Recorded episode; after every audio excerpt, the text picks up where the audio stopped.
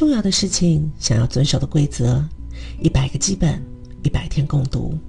零零七，无论做什么事，都要想到下一个人。